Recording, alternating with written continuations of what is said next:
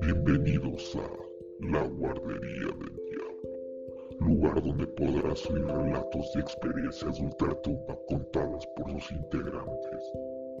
Así que si has entrado, ya no podrás salir de La Guardería del Diablo.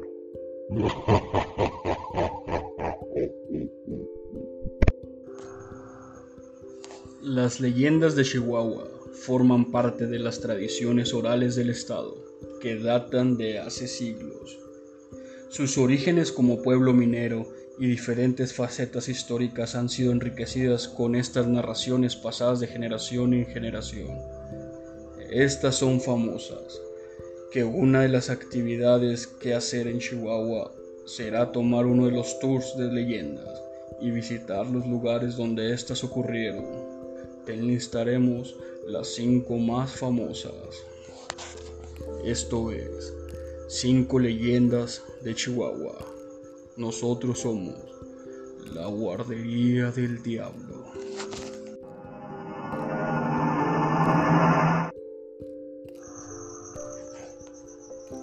De las leyendas de Chihuahua, relativamente más recientes y por lo mismo la más conocida, es la de la Pascualita.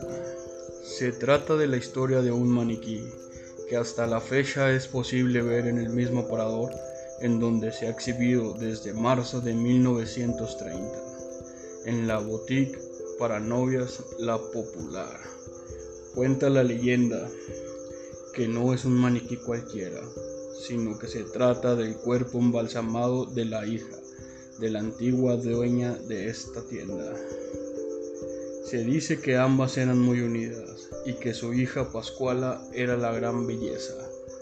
Al morir el día de su boda, la madre pierde la razón y la convierte en un maniquí para mantenerla siempre a su lado. La gente al darse cuenta del gran parecido del maniquí con la difunta hija y de aspecto tan real, empezaron los rumores en torno a esta leyenda. Se cuenta que durante el día los ojos del maniquí siguen a los clientes y en las noches cambia de posición.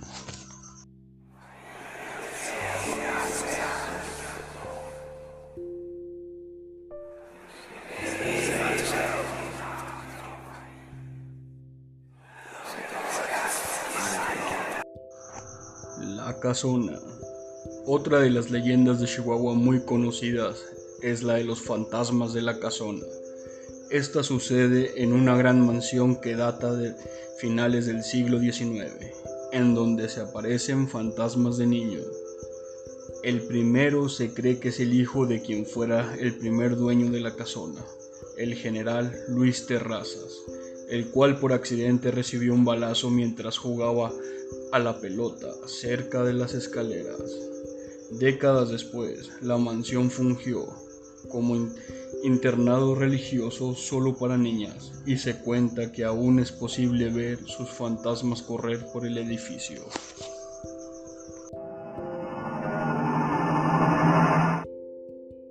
La leyenda de la maldición del cura.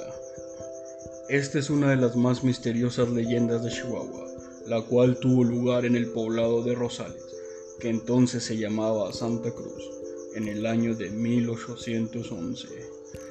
Aquí residía un cura muy apreciado por la comunidad, de nombre José María de Rosales.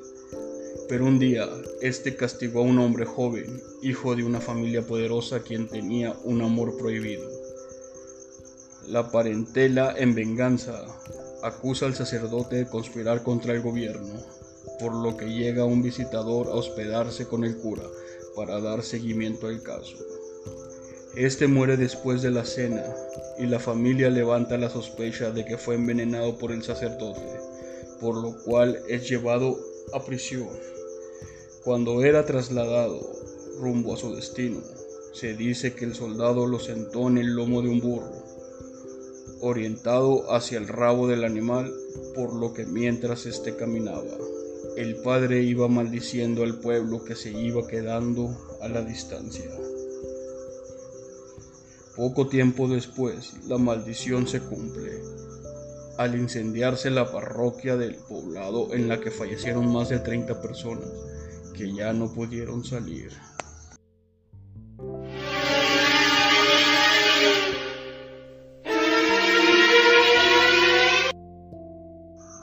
La venganza de Benson.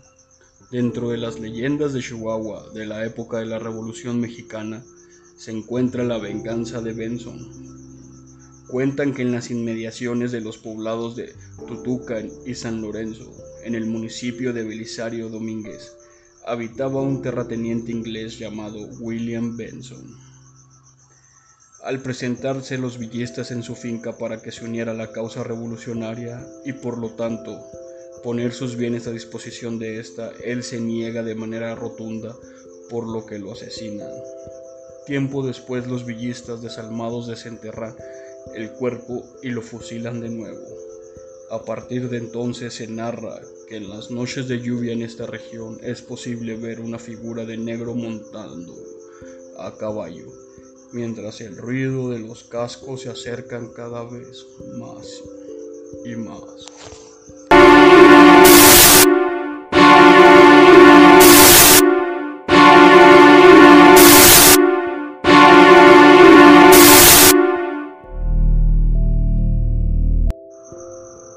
El tesoro de Borja.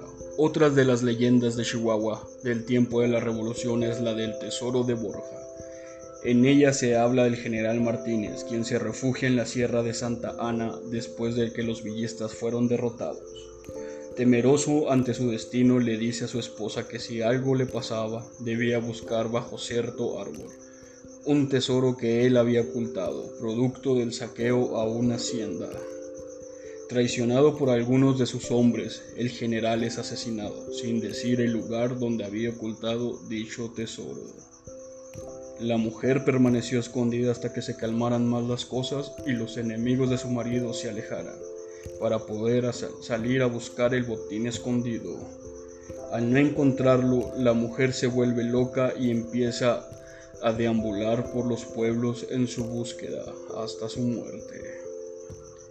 Se dice que al igual que la leyenda de la Llorona, sus lamentos aún se escuchan en la zona de la Sierra de Santa Ana cada final de año, coincidiendo con las fechas en que su marido fallece. Hasta la próxima.